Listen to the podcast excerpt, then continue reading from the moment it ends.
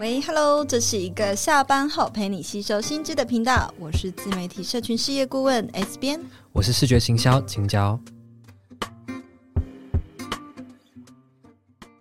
回到 Hit Me Up 下班打给我的第九十一集，这一系列的丰盛意识来到第三集啦。前面几集呢，我们有聊到许多现代人在这个资讯爆炸的时代啊，就是会有的一些心理匮乏的情境剧啊，或者是状态。然后我们也了解到了所谓的内在动机、外在动机。所以实际上大家可以看见哈，就是有很多无形的压力是来自于外界，而正是因为我们没有足够的内在力量去面对这样的内在力能量的落差。那就是外在的东西很强烈，压力很强烈，内在能量不足的时候，就会导致我们去产生一个自我价值不足感的匮乏感。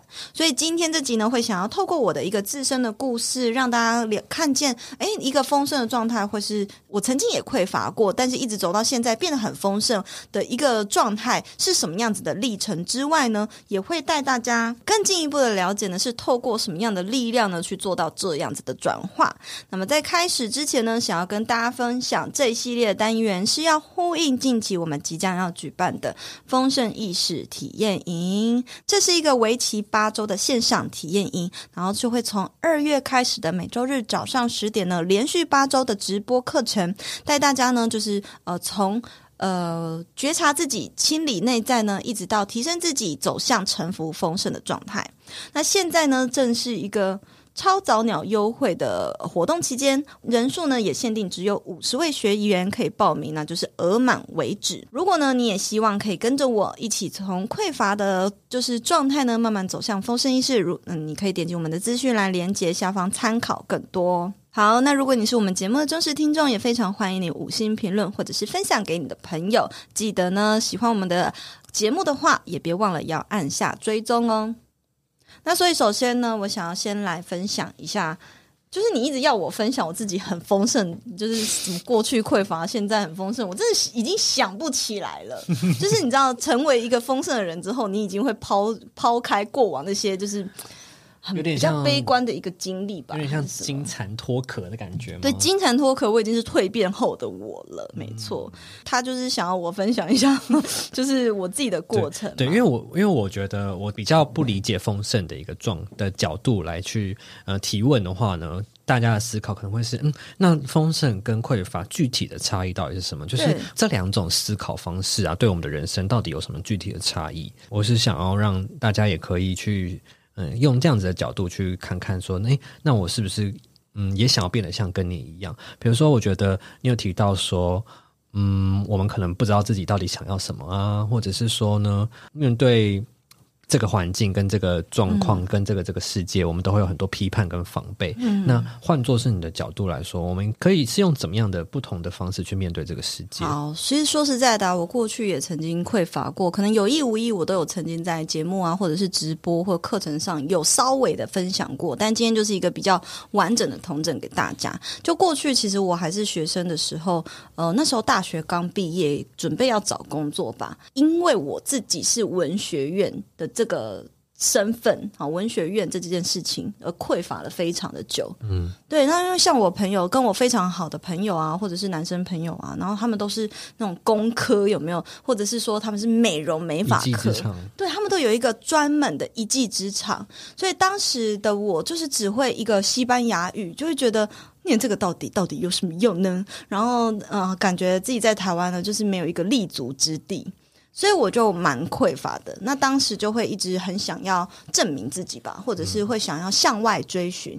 所以其实某方面我出国工作，也许也是因为觉得，如果我是念文学院，留在台湾，然后只是当一个可能外语的业务啊，或者是外文的翻译或老师啊，这听起来就是实际上根本就好像我是一个。不怎么样，或者是没有什么成就的人，嗯，以前也是被这个所谓的成就啊什么的去限制了自己的发展。可是我也让这股情绪化作是我前进的动力，嗯，所以我就开始思考，我还有什么样子的可能性可以翻转我是文学院，所以很微不足道这件事，这个匮乏的感受。嗯，那我就看到了哦，很就很多学长姐他们都有出国啊，或者是大多数的同学，他们第一时间其实都是先出国去洗他的履历。那当时就是也很幸运的，老师也有推荐我去给呃去就是中南美洲的公司这样上班，所以后来我才去墨西哥工作了五年。那也正是因为我对那时候对自己的匮乏感，就是我觉得哦，我就是一张白纸，我只会西班牙。牙语，然后呢，我甚至在公司就是超 idiot，大家不要看，就是我后来很快就就是变成一个就是仅次于老板的大主管。但是其实一开始的时候，我连影印机、列表机我都不会用，甚至还被墨西哥的同同事骂。那我就觉得，当那时候我也觉得，天哪，我怎么那么蠢啊，连这东西都不会用。可是我就一个人在那里研究了，非常就趁下班的时候，我就心里想，我一定要成为全办公室最会用印表机的人。哇，好不知道怎么评论的一个愿望。可是你懂，你懂吗？就是我今天遇到一个挫折，我并不会觉得说，我我当下当然也会觉得，哦。我怎么那么蠢啊？连这东西都不会用。可是我不会陷入那个情绪很久，或困扰我自己，一直持续拿这件事情来批判自己，嗯、而是好啊，你们今天看不起我，就成为那个最会用的人。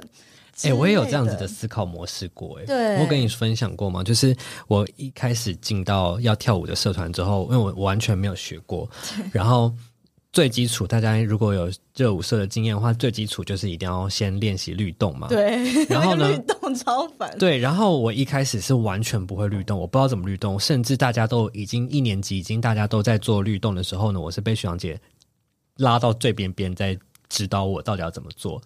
然后我就是真的很不会，你是在蠕动是不是？就是反正我就是不知道那具体动作到底要怎么做到。然后我就是自己觉得不行，我一定要会做这件事情。我就下课自己，我回到家就对着镜子，对着那种会反光的窗户自己练习。然后练习了可能一个学期之后，你知道吗？我成为在学弟妹面前，在被拉到最前面带大家做律动的人。对，所以那这也是一个跟你我觉得跟你蛮像的一个思考方式。刚刚讲的当然这是一个很小很小很猜你事情的举例，嗯、但是其实呃从这件事情放大来看，就是我面对每一次可能我觉得我意识到自己不足或匮乏的时候，我都很可以很快的把这个匮乏感拿来作为我前进的动能或燃料。呃，到现在呢，我就是已经呃完全的。好像这这个已经变成是我的一个本能。我后续的人生呢，都有一个名言嘛，就是我不会去想，就是我做不到，而是我会去想，就是我要怎么做到。对。我其实我觉得这样听下来啊，匮乏是一个状态，可是你的意思是你愿意从匮乏之中找到一个行动的目标去做尝试，而不是停在匮乏里面。没错，因为我觉得很多人可能是，诶，他在匮乏的这个状态里面，可是就停在这里了，他不愿意去做改变，因为改变对他来说可能也是痛苦的。对，没错，因为啊，所所谓的情绪或者是压力，它都只是一种。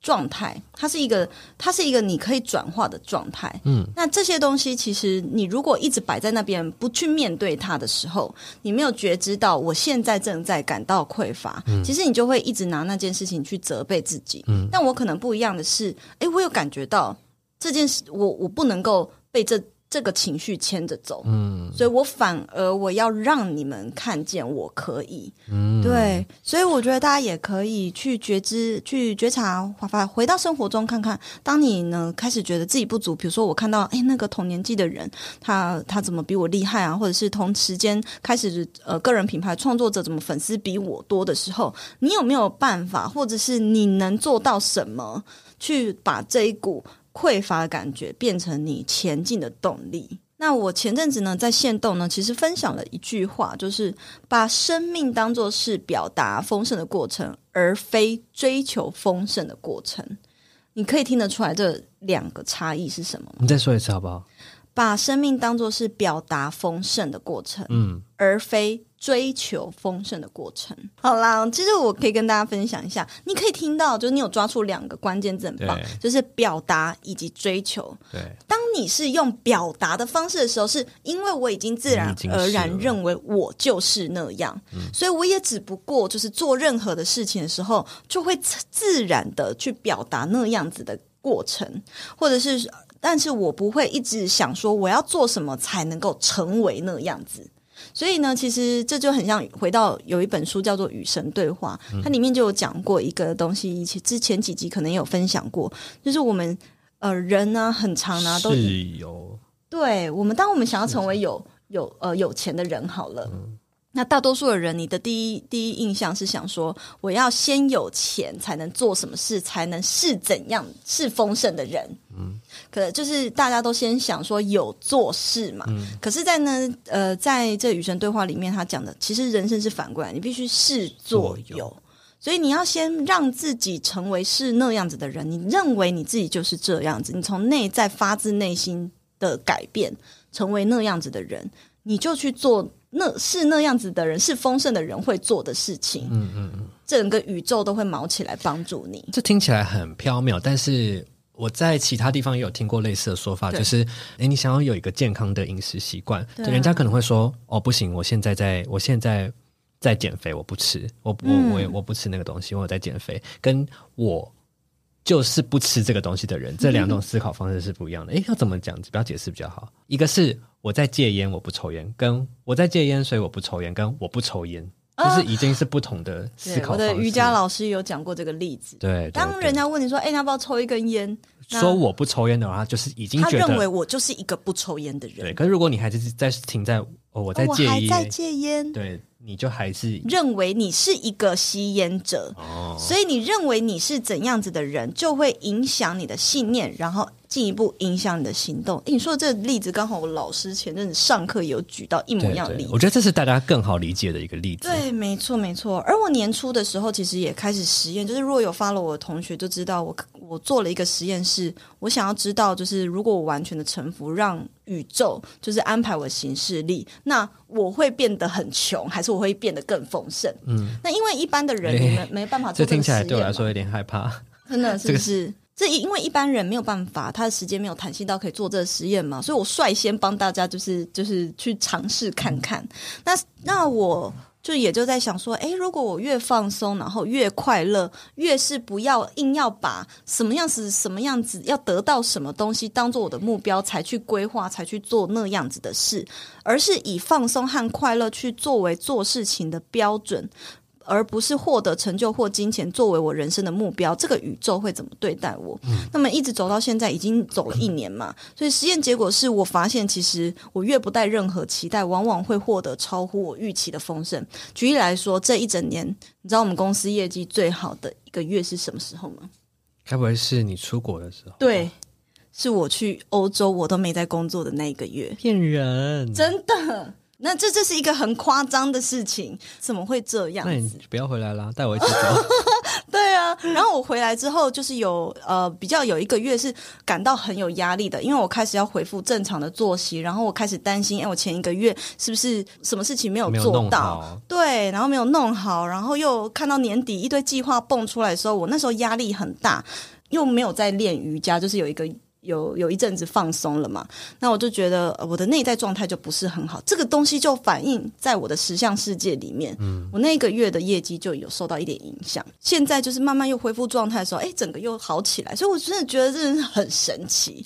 那大家呢，当然也可以去实验看看啦。这个就是也是跟创造金钱呐、啊、这些书里面所讲的方法是很像的。那你的下个机票什么时候买？下次再告诉你。好，呃，所以如果我们人生呢、啊？呃，所以这个实验结果，它当然呢、啊，以身心灵来讲，它是一个吸引力法则嘛。但是原理呢，也可以呼应到我们上一集讲的，其实内在动机那份快乐、那份喜悦，它可以是一个很久的动能。对于外在的目标，比如说钱啊、名利的追求，它都是一种很短暂、很短暂的动能。嗯，所以我们人生如果 always 这一整个人生都在以外在的目标追寻作为我们前进的动力的时候，你就会感到一种内耗。嗯。举例来说，就是我不知道有没有跟你分享过，就是我在教行销跟教瑜伽的时候，我的心理状态。不知道，你没有讲过。哦，我的我做这两件事情的时候，我有觉察到我心理状态非常不同。就是我在讲完行销类型的课程或讲座的时候，我都需要大吃大喝，就是每次看我讲完讲座，我都一定要去，就是吃一顿火锅啊，或者是什么，我要睡很久啊，我会觉得很耗能。我在教瑜伽公益课的时候，我明明我明明就不是早起的人，可是我的课程是九点开始，所以我八点十五就会起床做准备。然后呢，这个过程都是一直很快乐的，而且教完课程我是充能的，就那一天特别的开心，然后特别的有精神。及而且它还是公益课，我根本就没有收钱。对，全部都是捐出去的。嗯，对，所以我就会发现说，当我是。因为感受到内在的喜悦，做这件事情的时候，整个人的能量是充能的。但是如果我是因为做这件事情是特别为了要追求一个什么的时候，你就会反而感到内耗。嗯，对，这是之前的状态，我有去觉察到这两个落差，但是我也慢慢抓到一个平衡。毕竟我也对丰盛或者是臣服这个议题也研究了一段时间，所以我开始也可以在。就是做行销的时候，去用沉浮的流动或丰盛的流动去做这件事情，让自己也感受到那是一个充能的状态。嗯嗯嗯，对对对。因为你原本想要我分享就是一些特定的故事嘛，可是我后来想一想，就是因为我现在状态已经蛮活出丰盛，所以其实当你是一个丰盛的人的时候，你无论什么时候。无论你在哪里，其实你都会是一个快乐满足的状态。嗯，如果只是分享，就是我哪一个时期，或是我做什么事情感到很快乐，我都觉得那好像还蛮不完整。因为真的活在那样状态的时候，你会活出整个生命。你看，就像我说的，举例不出来。对，反而举例不出来，因为我把做任何事情都是当做是一个快乐的表达，或者是丰盛的表达。也想跟大家分享，就是我刚刚讲的瑜伽课嘛，就在瑜伽课，我们那个主题也是呃，活出了呃，提升内在丰盛力。那里面就有讲到一个主题，就是在讲，那我们来深入探讨什么是丰盛。这样，我就讲了一个名言，我就说，不要成为追逐丰盛的奴役，而是成为展现丰盛的圣人。就是当我们是追逐的状态的时候，其实你就被。那些外在目标，它变成你的主人了，嗯，就感觉只是服务外在的事物，可是你真正要服务的是你自己，嗯，对。如果你能够让自己成为就是丰盛的状态，然后去表达这个丰盛。你就是一个很很神圣，然后甚甚至是充满光芒的人。延续我们刚刚讲的内在力量不足，面对这样的问题的时候，多数的人都会开选择开始向外抓取力量。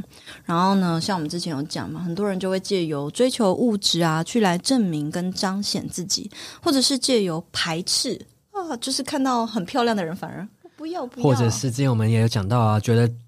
有钱人都是哦，就讨厌有钱人。对，但实际上他内在可能是渴望有钱。对对对对，没错，其实这都是吗？对啊，那也可以分享一个小故事啊，就是我呃曾经遇过一个不熟的朋友，然后他是一个就是社交的场合，嗯、在初次见面的时候就有一个活动，就是哦我们要分享自己是一个什么样子的人的时候，嗯、然后我的回答我说我是一个自由而且很快乐的人，然后对方的回答是什么？你知道吗？他说。我是一个有钱又爱花钱的人，蛮幽默的耶，我应该会笑哎。你第一，如果是你第一第一次听到这种回答，你会什么想法？你对这个人会有什么样的想法？我会觉得他有一定的幽默程度。就这个说法是好笑，就是我是我不会觉得这么不舒服。可是他很认真哦，他不是幽默，他没有在笑，他没有在笑，他是很认真。他就后面是紧接着说：“哦，像我就是很喜欢享受人生，我买什么东西都一定要买最贵的，我一定要买最好。”就是他后面有这些描述哦。对，那说真的，我我也跟你一样，我第一时间、第一瞬间听到他觉得嗯，这个人诚实的很有趣，嗯，但同时借由后面他多出来的那一大段描述呢，有观察到说，哦，其实这样的人他就是很想要透过这个对物质来彰显自己和他人不一样。嗯，但是其实这个过程却无意识的透露了他内在的匮乏。嗯，对，那就很像是什么，你知道吗？就是有一种老板，就是有一种主管，我也遇过，就是能力不足的上司，他必须要透过大吼大叫来展现自己是有 power 有力量。不知道青椒有没有遇过？你刚刚那样的描述，我想到网络上那种梗图哦，就是比如说四张照片，然后看谁最有钱，然后那种全身名牌的一定就是不会比那种真正大老板最有钱的都是穿什么夹脚拖，然后夜市的的东西，然后这然后没那么穷的就会全身都名牌大 logo 一堆 logo 包的那种，真的没错，那种是在彰显自己的，那就是一个反向的彰显。然后你讲到的另外那种用大吼大叫展现自己的力量，我觉得我我也有遇过，但不是在什么上司，是那种学长学弟制。那时候我我确实有点忘记确切发生什么事情，但是就是当我从高中的。就是高三这样以学长的身份进到大学之后，我可以很强烈的对比出，我们又从一个学长的身份变回一个小小大一的身份，嗯，那个地位是完全不一样的。然后，可是呢，进到大学之后，完全可以理解，哇，大学的世界是人外有人，天外有天的。我回去看，回头看以前的我的学弟，可能高三，现在高三的那些人，他们用在社团里面的呃方式呢，就会是那一种，哦，自己明明。没有很多什么什么内涵，可是就用一些。权威式的方式来压住下面，哦，然后反而会觉得哇，我你看我大学遇到的更多学长姐都非常厉害，可他们反而不是用这种方式。然后我那时候我就是回去找了一下我以前的脸书贴文，我写的一个贴文就是写说，尊重不是年纪和气势换来的，是能力。真的，我那时候就是我就是写这句话，然后就觉得当时应该是真的蛮有感觉的。嗯，没错没错，其实真的啊，就像我以前在墨西哥当主管的时候，那时候就很明确的感受到。这个差异性，因为有很多。呃，台湾的主管其实都管不动当地的员工，对对，那他们管不动的时候，就会想要透过可能他语言又不不是那么的好，西班牙语又没有那么好的时候，他就会想要透过大声说话或动作来加强他的权威性。可是其实那样子只让当地的员工更讨厌他。但是我的做法是我可以透过过沟通，或者是透过精进自己，证明自己也可以。当他们在做一般员工在做的事情，我也下去跟着做，那让他们认。知到说，我也是愿意做的人，而且我愿意陪你们加班到最后。嗯、那这用这样子的方式去换来对方的信任或什么，嗯、对，跟尊重没有错。嗯、那其实实际上呢，前面刚刚有讲到很多很多我自己的一些历程嘛。其实我觉得，不管匮乏或丰盛，他们都是一种意识状态。我们在前最第一集的时候有讲到，对。所以我觉得要透过不断的觉察，去看见你现在处在怎样的状态。唯有你看见了以后，你才能知道你要怎么去优化，怎么样去面对。所以，呃，总结来说，我觉得情绪跟压力它是双面刃，它可以是一个让我们崩坏的刀子利刃，但它也可以成为是一个动力的燃料。不知道青椒有没有也曾经就是把压力化作动力的经验跟大家分享？有。又越是越是被批判的时候，越想证明自己。刚刚刚刚讲到那个律动的故事是上一集，对不对？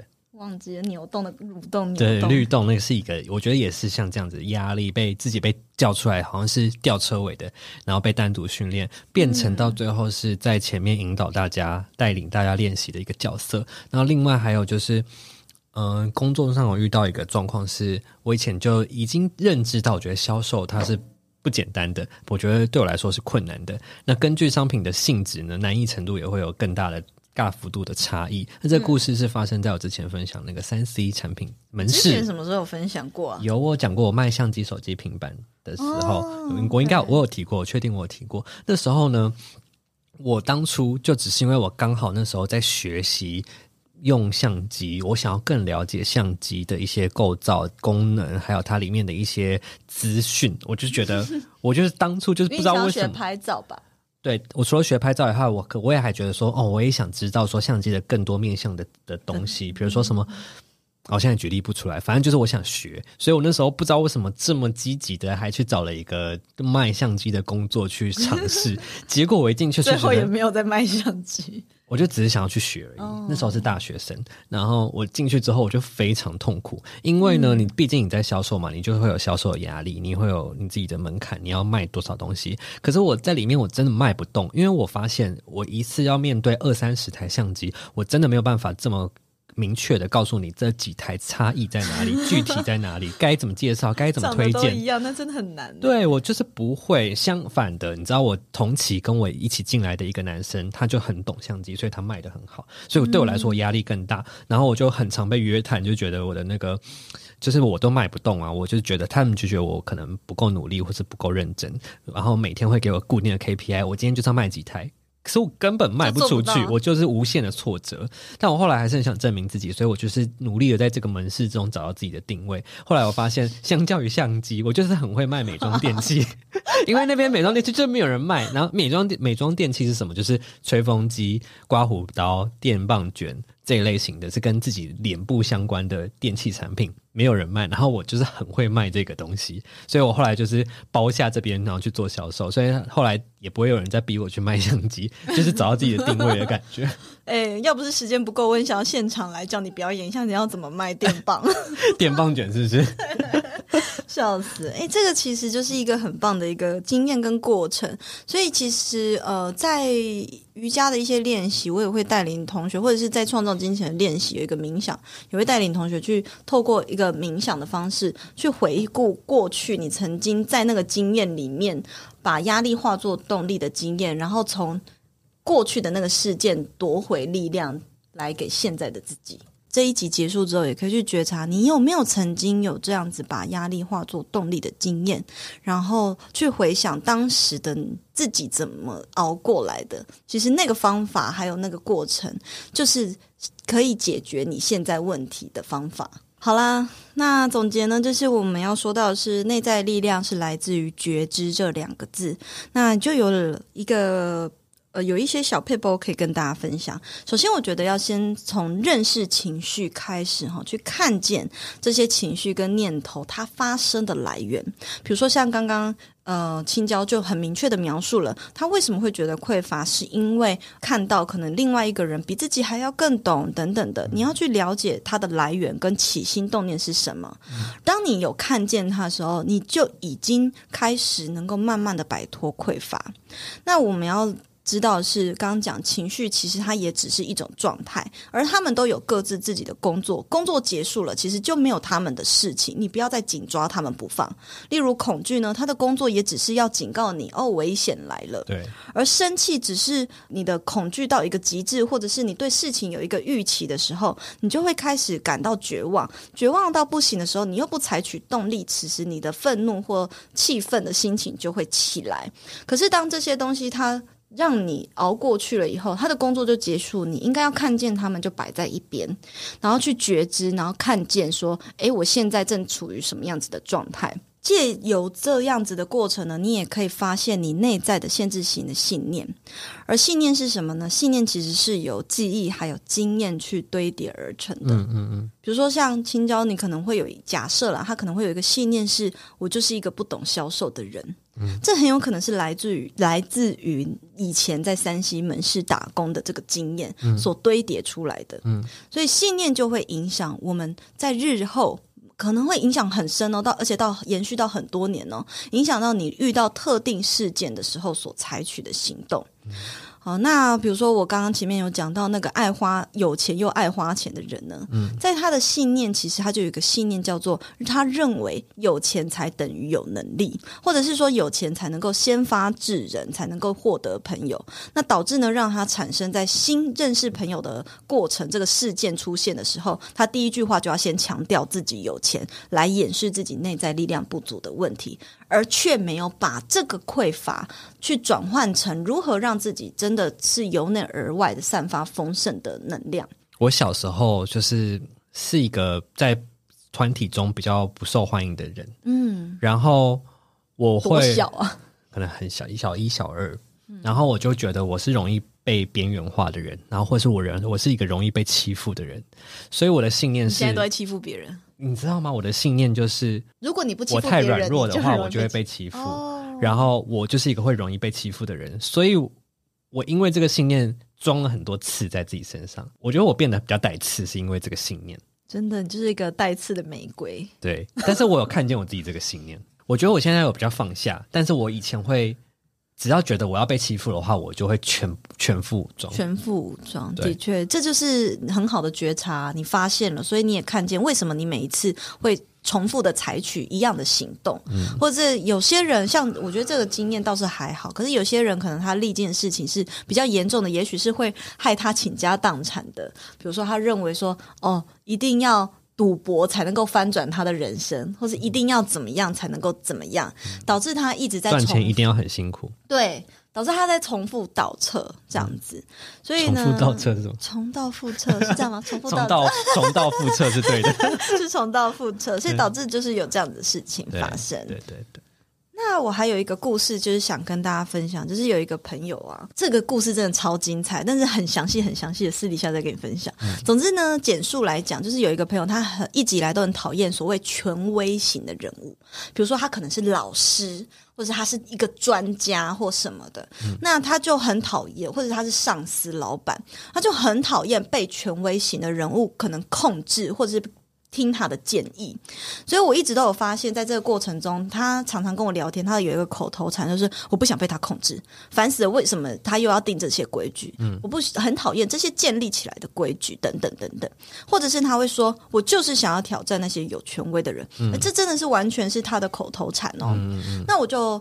他其实就有一天，他发现了自己的，终于发现自己的问题，因为发生了一个蛮蛮严重的事件，而且就是在我们的面前，然后他就觉知到他不能够再逃避这个问题了。嗯、他开始发现，为什么自己一直想要抗拒那些有权威的人，嗯、是不是因为这样而导致这个事件的发生？嗯，所以我就反问他说：“也许你可以觉察，就是当你在批判的时候，是不是代表你也渴望那样的权威？”嗯，就是我们前几集聊到的。嗯，那所以。呢，这位同学他才觉知到说，原来他就发现一个对应。那时候很巧，就刚好另外一个朋友他带了一组那个就是彩油的东西，彩油就是也是一种疗愈、色彩疗愈的东西的喷雾等等。那就是你可以随便抽一个，那你就会对应到你当下的情况。然后那个彩油的解释，那位朋友正要解读，我就讲了那句中文，然后他就解读说，你就是你需要掌握你的内在权威。然后他又同时就讲了，我发现他回想起来，他的人类图去解读的时候，他没有那内在权威。那我们三个就是同步讲了这句话，我真的是超毛骨悚然的。后来他就觉知到说。一直以来，原来他都匮乏于他内在的权威不足。这个权威其实如果用英文翻译，它也可以翻译成力量，就是 power。嗯，所以其实他的内在力量不足，所以他在有名声或者是有力量的人的面前，他特别的就是想要抗拒、屈服，对，特别的匮乏。你说那个彩油是什么？好好奇哦，感觉好好玩啊。对，之之后再跟你分享，大家也可以上网自己搜寻。嗯、对。好，那总之呢，其觉知就是改变的第一步。所以呢，在这一集，我也想要提供给大家一个觉察的小练习，去观察自己呢是否有一个限制性的口头禅或想法。比如说，像我刚那些我朋友，他有那些口头禅嘛，或者是你可能会以什么作为开头？没办法，我不想，我不能，我不要，等等的。